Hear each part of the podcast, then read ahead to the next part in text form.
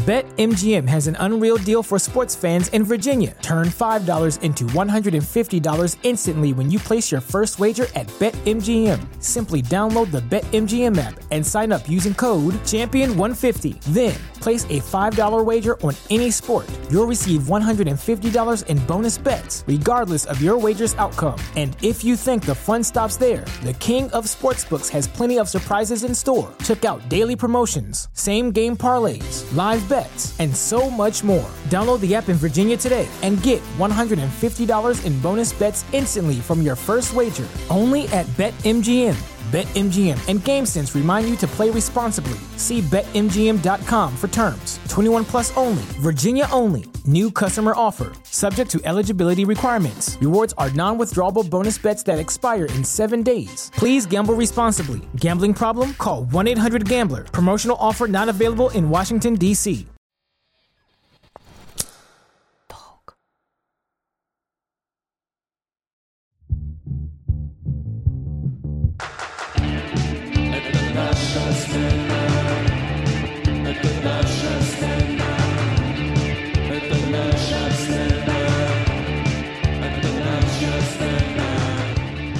Привет, я Аня, мама двухлетней Киры. А я Денис, папа шестилетней Зои. И это наша смена. Подкаст, в котором мы исследуем, как родительство встраивается в жизнь современного человека. Сегодня предлагаю поговорить о том, как изменились наши ценности и какие-то жизненные ориентиры с приходом детей. Расскажи, какое самое радикальное изменение было у тебя? Для меня, наверное, это было понимание, что есть действия, есть последствия этих действий. И для меня это было просто взрыв. Ну, то есть, когда я понимал, что ты видишь результат каких-то эмоциональных процессов, чаще реагируешь на него, а на самом деле за этим стоит что-то другое. То есть ты видишь злость, а на самом деле за этим стоит страх. И я такой, ёп. Ценность в разговоре с людьми кардинально перевернулась. То есть я вижу, что человек, например, со мной ведет себя как-то, и для меня это стало как бы сигналом, что типа ему, наверное, страшно, или, например, ему стыдно, ему тяжело. То есть не то, что он со мной грубо разговаривает, а типа за этой стенкой вижу немножко больше. Это потому, что ты увидел обнаженную, скажем так, эмоцию, как она у ребенка, да, проявляется а, ответ на что-то. Да. И- или потому что ты в терапии 50 лет. Нет, на самом деле это было связано с книжками, которые мы читали. Мы прочитали Карлса Гонсалеса «Целуйте меня». В этой книжке рассказывалось как раз-таки вот эти вот взаимосвязи у ребенка, как они устроены. И это перевернуло мое представление в тот момент, когда я понял, что я сам был ребенком. И вот ты, когда читаешь это, ты видишь, то есть вот это было дано так, и как следствие дало вот это. И я в себе увидел недополученное что-то или, например, полученное что-то. Где-то я получил уверенность в себе, или же где-то я, наоборот, там был не уверен в себе, и я увидел эту связь вот с тем местом. Мгм. Не то, чтобы я там все, все проблемы из детства, а я имею в виду, что я понял, что вот отношение к ребенку, оно формирует вот такие вот последствия. Для меня это был переворотный момент вообще. Ты теперь более внимательно следишь за тем, как ты с ребенком общаешься, да, или как ты там воспитываешь. Или же ты, когда разговариваешь со взрослым, тебе это дает какой-то инструментарий. Ну, в плане, ты понимаешь, что реально за этим стоит, и ты можешь туда бить, если ты манипулятор, или то поддержать. Ну, туда обратиться, понимаешь, да, к той эмоции, от которой к тебе человек обращается. Ты это используешь? Я называю это как оптика. То есть у тебя просто появилось чуть больше понимания о причинно-следственной связи, и тебе это просто чуть больше подраскрыло возможность видеть людей, в первую очередь ребенка, и ты через знание вот это воспринимаешь свои действия, и прежде чем ты, например, хочешь что-то сделать, ты сразу думаешь, в первую очередь, о последствиях этого действия. И тебя это немножко как бы останавливает. Мгм. Потому что вот э, то, где мы росли в детстве, где у нас были вот определенного рода ценности, мы их несем с собой, и на это желание, импульс, он как бы автоматически, то, что как видели, так и отдаем. У меня я не могу сказать, что есть какое-то вот одно глобальное изменение. Твое классное, оно звучит очень весомо. У меня, наверное, не так, но я на сегодня нам приготовила несколько пунктов, по которым бы я хотела пройтись и пощупать. Я даже сама до конца не осознаю, потому что у меня это изменение нет времени. Просто посидеть и подумать о том, какие же у меня тут ценности, чего вообще я в этой жизни хочу. Вот, например, смысл жизни. Этот вопрос донимал меня с 18 а может быть раньше, не помню, там до 20, наверное, 7, я просто рыдала от того, что я не понимаю смысла жизни в каком-то глобальном. Я постоянно куда-то улетала на вселенский масштаб, смотрела на нашу планетку, на несчастную себя там с домашкой по какой-нибудь социальной психологии, не знаю, думала, к чему вообще все это, к чему эти люди едут на работу, зачем это все. Меня это настолько как бы беспокоило, что я рыдала. Я думаю, это у многих подростков и затянувшихся подростков такая штука есть. По крайней мере, я много это слышала. Сейчас могу сказать, что этот вопрос меня не донимает. Не потому, что я обрела смысл жизни в ребенке. Я слышала от женщин, у которых появился ребенок, о том, что, о, теперь я понимаю, зачем я живу, какой мой смысл жизни. Если честно, по-прежнему не понимаю. Мой смысл жизни не в ребенке, в нем смысл деятельности моей вот сейчас, да, ежедневный. Но глобальный ответ на этот вопрос я не получила. Есть ли такое у тебя? По поводу смысла жизни, наверное, Зоя вряд ли ответила на этот вопрос. Но у меня на самом деле так сложилось, что я достаточно рано для себя на него ответил, даже пошло, что смысл жизни — это есть сама жизнь, что как бы ты должен просто перестать соответствовать чему-то внешнему и прийти вот в настоящее, в секунду, и понимать, что вот с этой стороны ты смотришь на жизнь, двигаешься столько вперед, и, соответственно, там ты выбираешь и принимаешь решение. То есть этичный навигатор для тебя должен как-то формироваться, и ты ее живешь. Вот в этом весь смысл. То есть просто ее жить. Круто. И делать максимум, что ты можешь, чтобы она была красивой и классной. Для меня Зоя стала маяком спокойствия.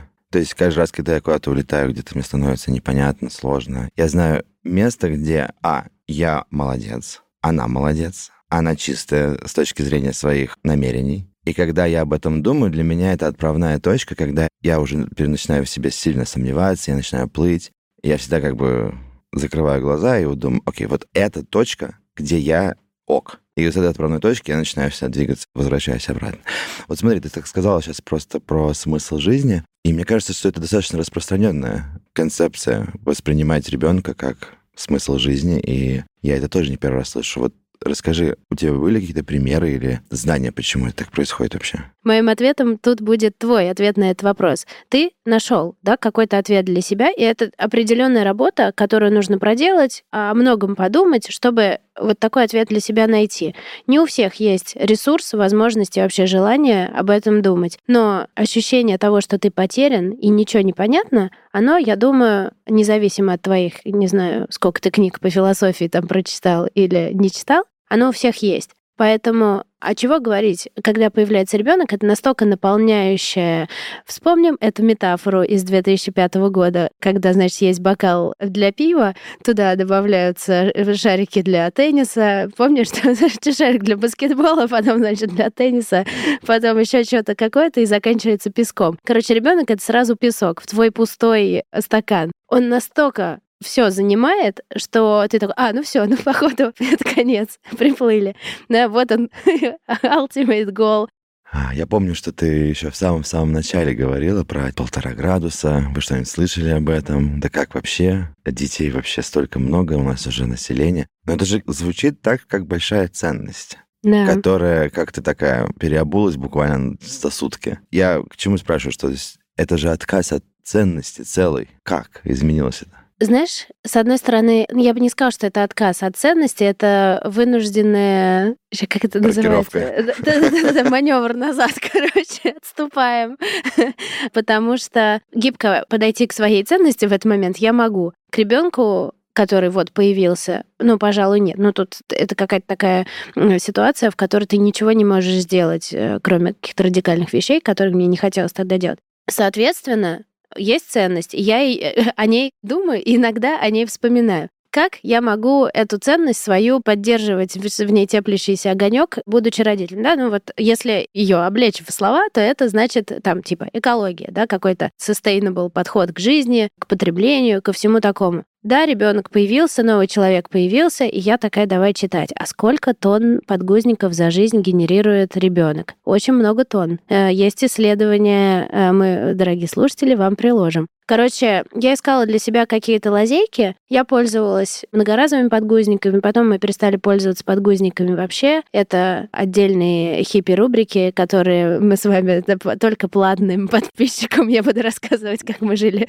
без подгузников и так далее. Или там я вижу, что Кира разлила кучу воды на пол. Я иду и беру тряпку, а не беру бумажное полотенце, что быстро и удобно. Ну вот, короче, я как-то вот так, и мне было от этого легче, потому что я прям правда забочусь. Я прекрасно знаю, что все бумажные полотенца, которые я сэкономила в этой жизни, просто нафиг идут от одного какого-нибудь частного джета, который перелетел из, блин, в Москвы в Подмосковье там и так далее. Но я за вот малые дела, и я их делала. При этом думать про полтора градуса и перенаселение и так далее смотрел, кстати, последний фильм э, Дэвида Аттенборо. Ну, не послед... последний, но тот момент, когда я еще смотрела фильмы, типа, два года назад, когда там какие-то невероятные моржи на севере России падают со скалы из-за да, того, я что... Я просто рыдала. Я, типа, не могла успокоиться 10, 15, 20 минут. Для меня это... Ну, для меня всегда это животные очень такая тема, из-за которой я прям рыдаю всегда сильнее, чем из-за людей. Сейчас мне некогда смотреть этот фильмик, все у меня нормально,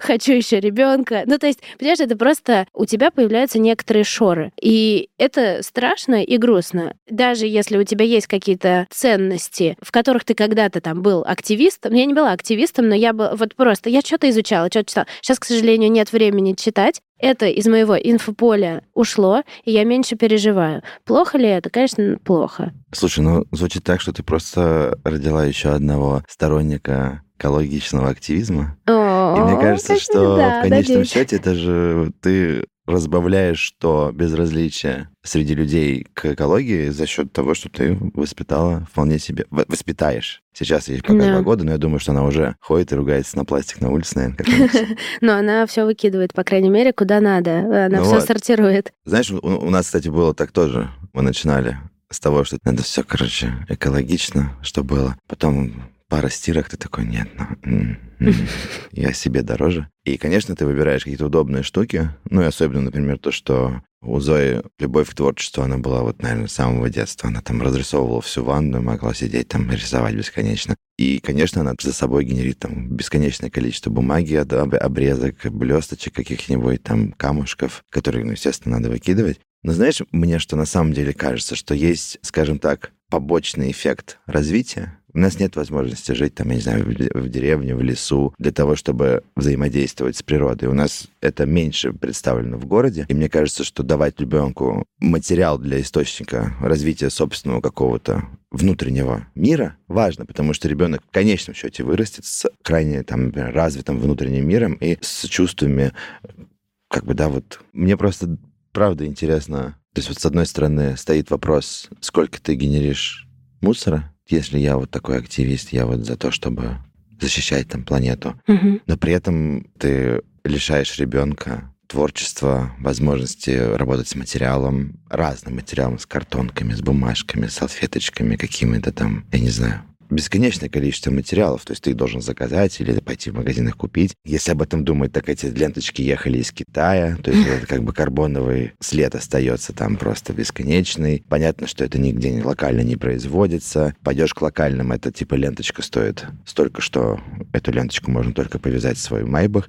Ну, то есть, и, и, в общем, вот в этом ключе как бы получается, что вроде бы доступ к экологичному в городе меньше. Вот если это выбирать, как вообще жить с этим, учитывать вообще? Ты так сформулировал, как будто если мы не покупаем пластик и ленточки, то мы чего-то ребенка лишили. Но на самом деле есть адепты, и я к ним отношусь не прям э, яростная, я вальдорфец, но я примерно где-то на полпути туда. Я заметила, что чем проще что-то, тем веселее игра. Мы делаем суп из листьев на улице, находим, мы приносим их домой и делаем из него суп, и он отличный, очень вкусный суп, точно такой же, как из пластиковых бусин был бы суп, понимаешь, да? У меня есть куча книжек, развивашек этих кумон, я их прям очень люблю, но я заметила такое, что там одна плотная картонная страница, которую надо просто разрезать ножницами с красивой яркой картинкой. Я сейчас делаю так, что я сама рисую эти штуки, мы сидим, это прям наши Кирой тема. Мы постоянно с ней рисуем, разукрашиваем. Я стала гораздо лучше рисовать.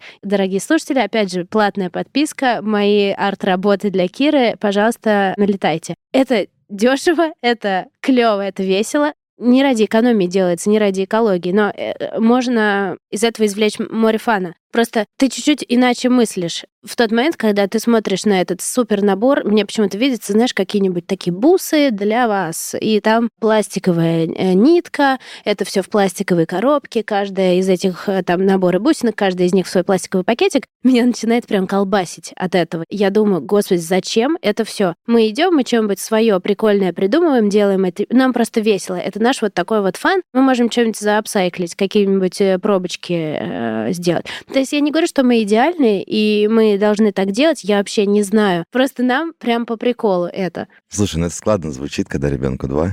Мы тоже сходили, собирали веточки. У нас типа гора веток дома лежала. Мы, правда, знаешь, типа покупали а, переиспользуемые краски, когда ты можешь прийти там, типа, долить обратно. И ребенок сидит там пальцем так и на себя мажет, там на ванну. Все классно, она, она молчит. Она творит, но молчит. Четыре. Начинается, ты идешь в магазин за продуктами, а там, знаешь, на уровне ее глаз лежит просто вот все дерьмо пластиковое. Вот прям максимально, знаешь, розовая палочка феи, какие-то бинокль а, ниндзя-исследователя. И он такой, знаешь, вот прям вот, вот прям самый говнястый пластик, который может быть, который ты прям берешь, и ты такой чувствуешь, как он горит от, от того, как планета греется, знаешь. Вот, и она, сука, так упакована красиво. Все блестит, все и, конечно, ребенок начинает, типа, я хочу. Ты говоришь, типа, нет, ты начинаешь разговор, а у тебя уже пора бежать. И ты в очереди, понимаешь? А они еще, сука, знаешь, как это делают? Это самое отвратительное. Не до кассы, где ты можешь пообсуждать. А ты пока, сука, стоишь на кассе, они там под кассой отходят и говорят, пап, хочу купить это. Ты такой, если я сейчас не куплю, то я как бы дальше, если проиграю эту войну, то мне придется опять встать в очередь. Она уже типа лежит, валяется, орет, потому что типа все, я не уйду отсюда, пока ты это не купишь. То есть на меня вся очередь, весь магазин развернутый смотрит. И я такой, это не экологично, Зой. Она такая, пошло нахер, все твое не экологичное, мне это надо, я это хочу, я это жила ради этого.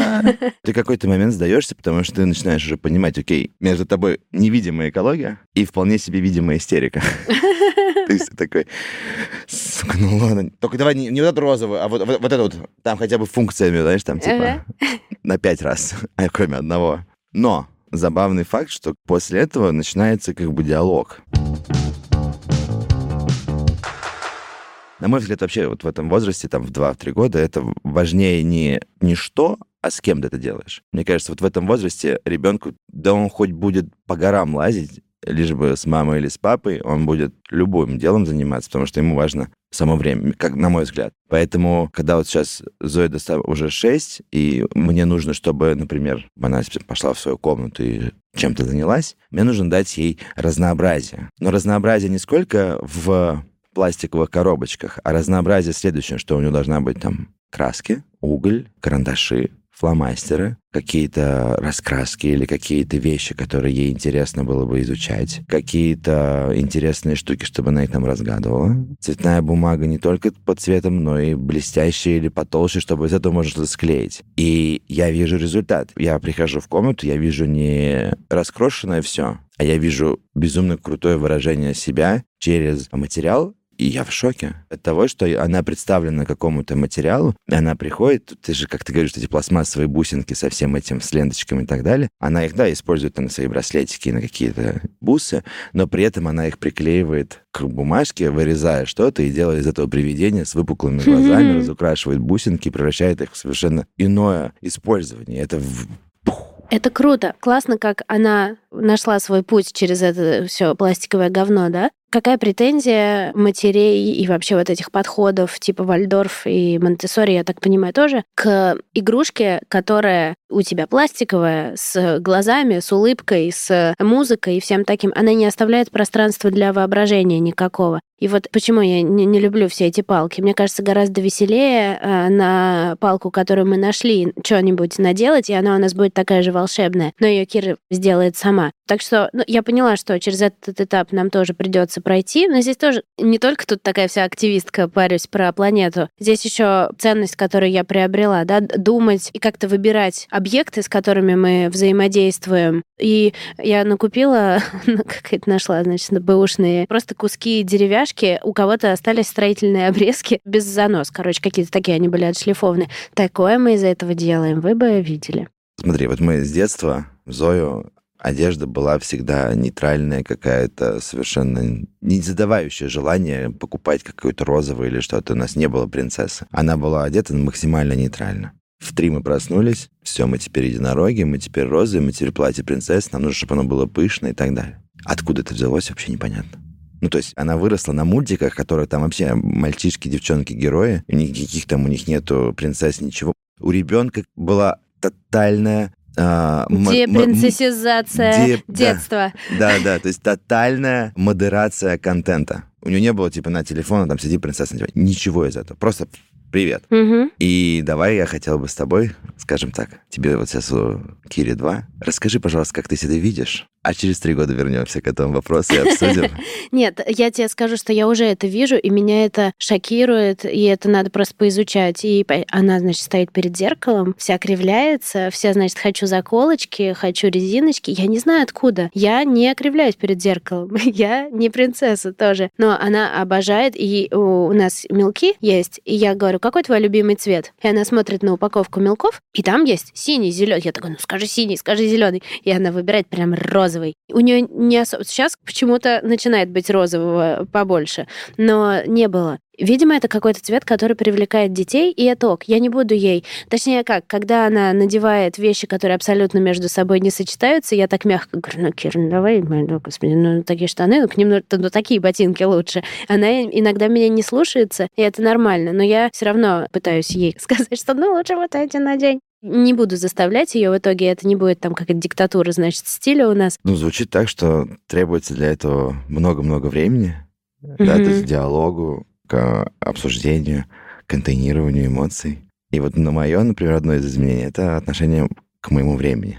Оно стало действительно острее. Это должен быть выбор между вот этим вот действием и временем, которое ты готова потратить на вот весь разговор. И мне кажется, что поскольку это очень большая какая-то работа, которую ты совершаешь, кажется, что ты начинаешь бороться и с другими ценностями, которые у тебя меняются. То есть время не добавили тебе, его, наоборот, убавили желание поговорить, оно стоит времени, и, в общем, вот этот порочный цикл, mm-hmm.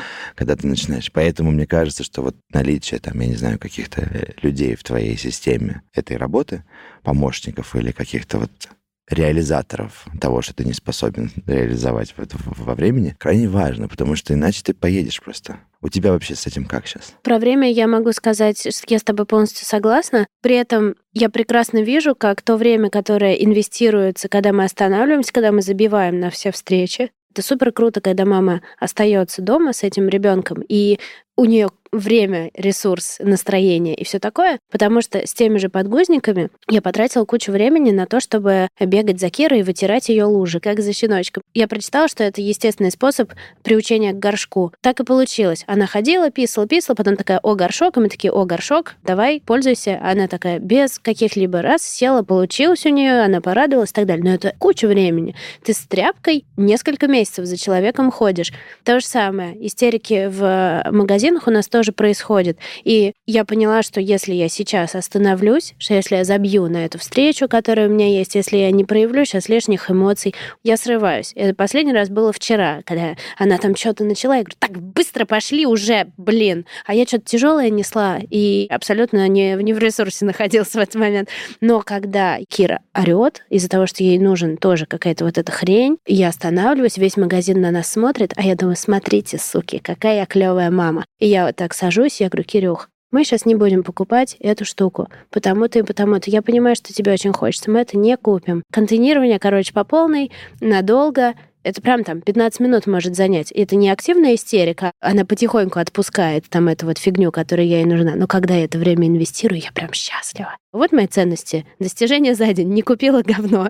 вот. Ну, блин, слушай, ну это же огромных ресурсов требует для того, чтобы не пускать этот как это называется слово? Процесс на самотек. Да, да, то есть, знаешь, это как будто у тебя есть твой этот такой трактор, который на, ну, ну, это, ты такой ручник убираешь, такой, поехал. Да. И вот ты такой, нет, стоп. Но... Потому что нам же очень хочется это выражать. Очень часто ручник слетает у меня, как говорится. Я в целом как бы вспыльчивая и так далее. И еще одна трансформация, которая со мной произошла, я научилась себя более-менее осаживать, хотя бы с ребенком. И это перекладывается и на отношения с другими людьми. При этом могу сказать тоже, что появился босси-тон там, где не надо. Потому что я тоже выучила, значит, во всех этих своих родительских книжках, что нельзя говорить «нельзя» ребенку, что-то, что физически возможно. Типа нельзя открывать эту дверь. И эту дверь можно открывать. Вот, пожалуйста, смотрите, как она открывается. Надо говорить, я не разрешаю. И я сначала очень чего? Немного ли ты на себя берешь, не разрешаешь ты? А сама я сейчас это применила, и это меня трансформировало сильно. Не абстрактное нельзя, а я тебе сейчас не разрешаю. Я не разрешаю сейчас включать свет, когда 12 часов, и я хочу спать. Не нельзя его... Вот, это как бы тоже какая-то такая мощная трансформация. Я не слышал про такое никогда. Не слышал, да? Нет. Это я выучила от, э, э, ну, каких-то там психологов, короче, что вас в сильную позицию это ставит. Меня, правда, это ставит иногда в сильную позицию, когда ты не, нельзя, нельзя, нельзя, нельзя. Он делает, делает, делает, делает. И ты такой, я не разрешаю. И он так на тебя смотрит, ага, мама мне не разрешает. Ну, то есть это какие-то немножко другие отношения. У нас, на самом деле, за это Регина отвечает. А она у нас плохой полицейский. Я просто полицейский. А я, а я прохожий. Ну, я не знаю, на самом деле для меня, наверное, это больше из детства и из каких-то таких вещей рождается вот это вот протест к слову «и нельзя». И вообще для меня слово «нельзя» существует только в жизненно небезопасном обстоятельстве. Вот. Типа вот, Мгм. вот, вот туда нельзя ходить. Ты умрешь там. Вот там, где вопрос потенциальной смерти, для меня это нельзя. Все Вот. остальное, типа, а что нельзя? Ну, можно, ну, иди сделай. Вот хочешь, сделай. «Ну, Папа, больно. Ну, ты хотела, делала. ну». Но у Регины это там, да, это вот она. Типа, нет, я не разрешаю, мы так делать не будем. А-а-а. Но я, на самом деле, не знал про вот это вот изменение. Прикольная штука, кстати. Да, у меня в детстве тоже так было, что мама была злой полицейский, а папа добрый, хотя папа реально был полицейский, и на работе он э, реально, наверное, был злой. Но это, видимо, мамина такая роль. У нас, э, видимо, также в семье, да, там папа у нас э, добрый, и это норм. Короче, это надо принимать, и, и все, это э, не изменить ни, никак. Та трансформация ценностей, которая происходит у человека, она иногда имеет и обратный эффект, потому что ты начинаешь более чувствительно относиться к происходящему вокруг тебя мире. То есть тебе начинает становиться не так все безразлично. Ты начинаешь воспринимать это действие как уже тебя касающееся. Неважно, это может быть, я не знаю, начиная там от каких-то внутренних кризисов, типа школы, рядом или садик не такой, заканчивая вот, ну, глобальными, да, там, война, какие-то проблемы экономические, потому что ты начинаешь понимать, что раньше мой комфорт и мой мир заканчивался квартирой моей. Вот там у меня умный дом, телевизор, все красиво. А теперь ты понимаешь, что твою мать, эти лестницы в подъезде, этот лифт не вмещает мою коляску. И ты начинаешь такой, это некомфортно. Раньше ты просто по санному лифту спустился, ну там типа фу воняет. А теперь ты как бы выходишь такой, а вот я не хочу, чтобы мой ребенок так нюхал. Вышел на улицу такой, я чуть там не упал, потому что скользко. А ребенок мой упал, потому что он еще не адаптировался к этому гололеду. То ты как бы в этот момент начинаешь внутри себя менять ценность вообще в целом на масштабе. То есть если ты понимаешь, окей, все, что сейчас происходит, тебя становится каким-то образом касаться, потому что ты понимаешь, что а какое будущее? А будет ли школа в этот момент, когда мой ребенок подрастет? А будет ли университет? А будет ли вообще моего ребенка возможность съездить в другой город для того, чтобы поучиться чему-то новому? И ты начинаешь в этот момент думать, а, то есть вот сейчас я первые там 2-3 года с ребенком могу как бы ездить, перемещаться куда угодно, а потом будет школа. То есть потом все, я там праздники, каникулы. И я такой, хм, а вот в этой школе я бы не хотел учиться теперь уже. А что делать, если ты не ходишь в эту школу? И ты начинаешь как бы уже понимать. Мне кажется, что вот в этот момент твоя работа, которую ты выполняешь, ты должен выполнять просто качественно для самого себя, насколько ты можешь. То есть не пытаться прыгнуть выше головы, но при этом всегда как бы ответственно. Вот я могу сделать это, это, это, и мне это важно. Действие, которое ты совершаешь, неважно. То есть это лифт, подъезд, дом, город, страна, мир. Ты это делаешь, потому что тебе так важно, и так не должно быть. И ты начинаешь это уже смотреть не с позиции, а пусть как будет, или там, похер вообще, там сами разберутся.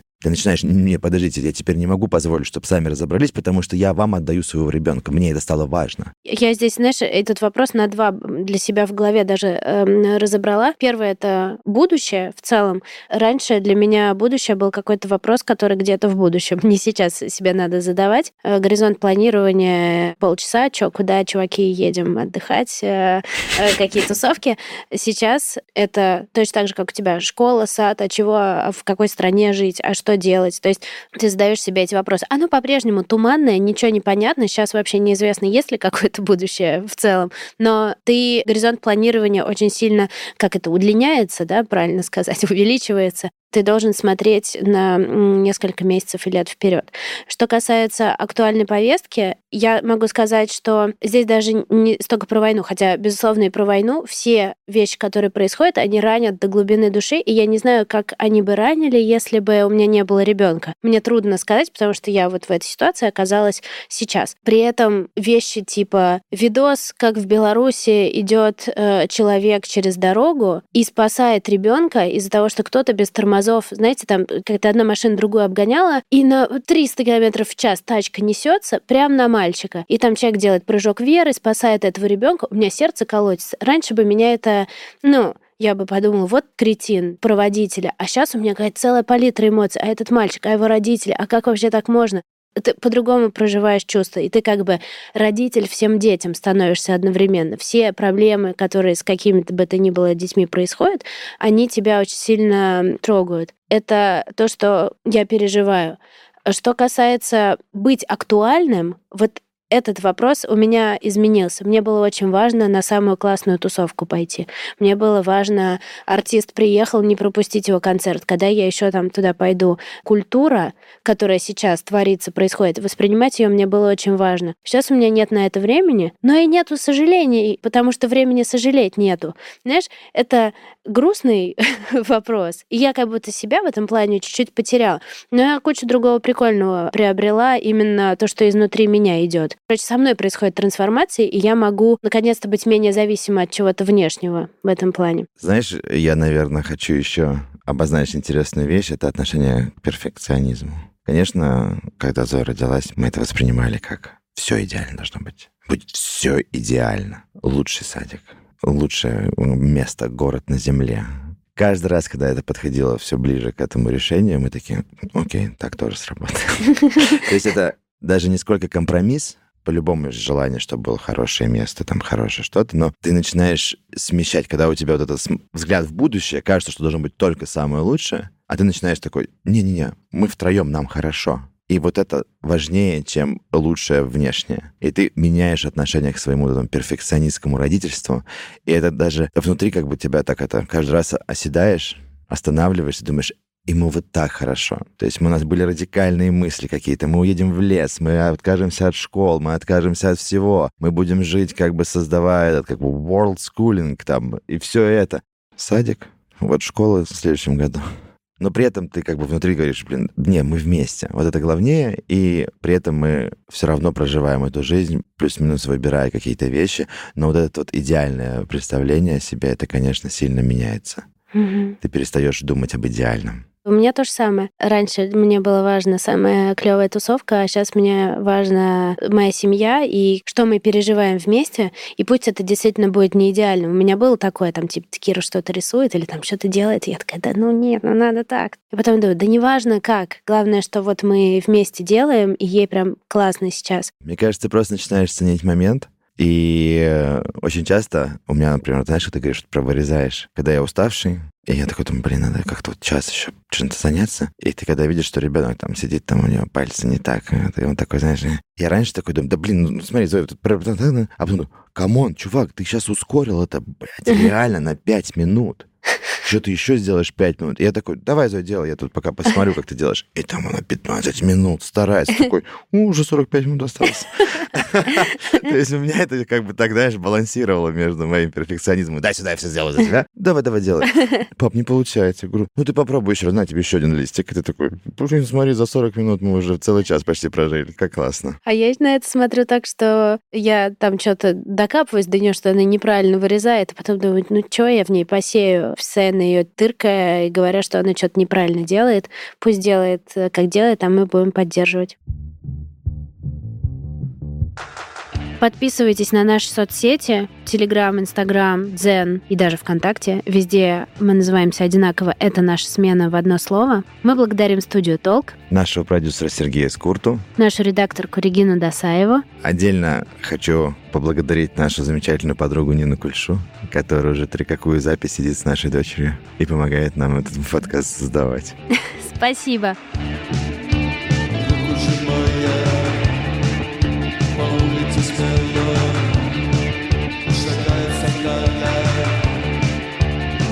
смена Выпущенная По